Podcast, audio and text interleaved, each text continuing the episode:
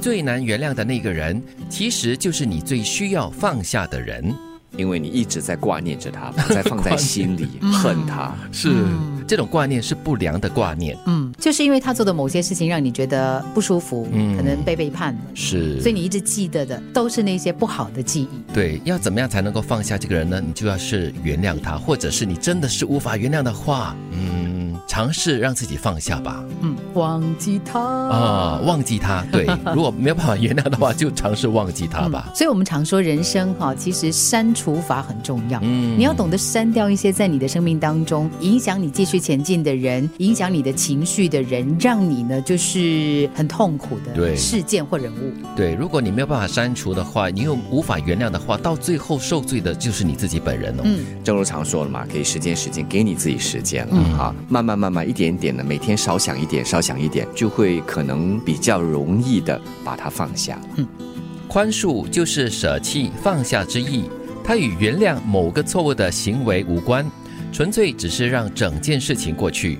我们不必知道如何宽恕，重要的是愿意宽恕。至于方法，宇宙会负责。哇，好悬哦！这为什么是段话宇宙啊？交给宇宙来决定。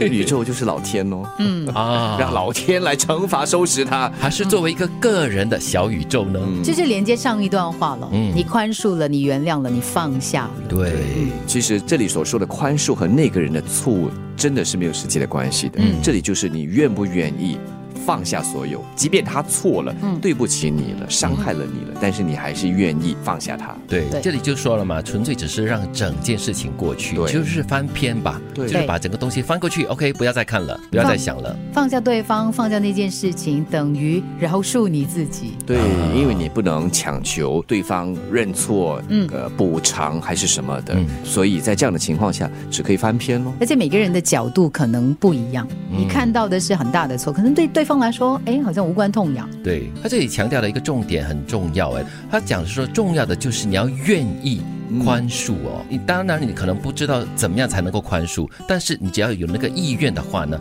应该就是可以做得到的。嗯哼，因为宽恕的话，可能你会有条件。嗯好，你要怎么样怎么样，你要这样做来补偿，你要那样做的话，我才会原谅啊你。对啊，这个是方式，但是这里说的是愿意，完全是无条件的告诉对方，或者是告诉自己，我就让事情过去。垃圾食物会累积在身体里，最后变成身体的毒素。同样的道理是，无用的思想也会累积在心中，毒害心灵。所以，定时清肠胃、理思绪是必须进行的排毒过程。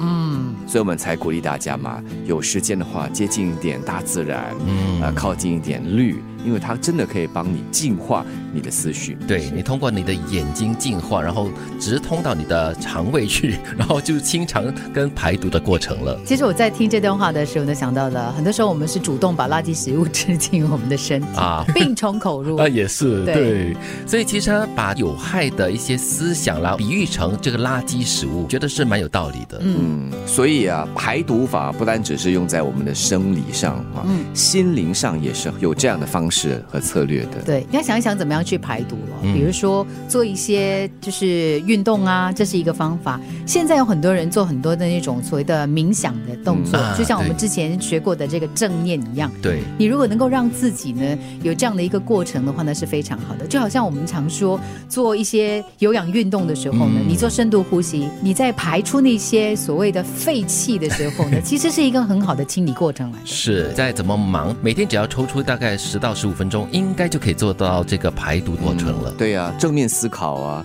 又或者是一种正念的锻炼啊，看着你的心，看着你这个烦恼和问题，看着你这个毒，然后慢慢的让它化解掉。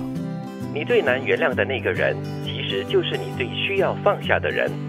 宽恕就是舍弃、放下之意，它与原谅某个错误的行为无关，纯粹只是让整件事情过去。我们不必知道如何宽恕，重要的是愿意宽恕。至于方法，宇宙会负责。垃圾食物会累积在身体里，最后变成身体的毒素。同样的道理是，无用的思想也会累积在心中，毒害心灵。所以，定时清肠胃、理思绪是必须进行的排毒过程。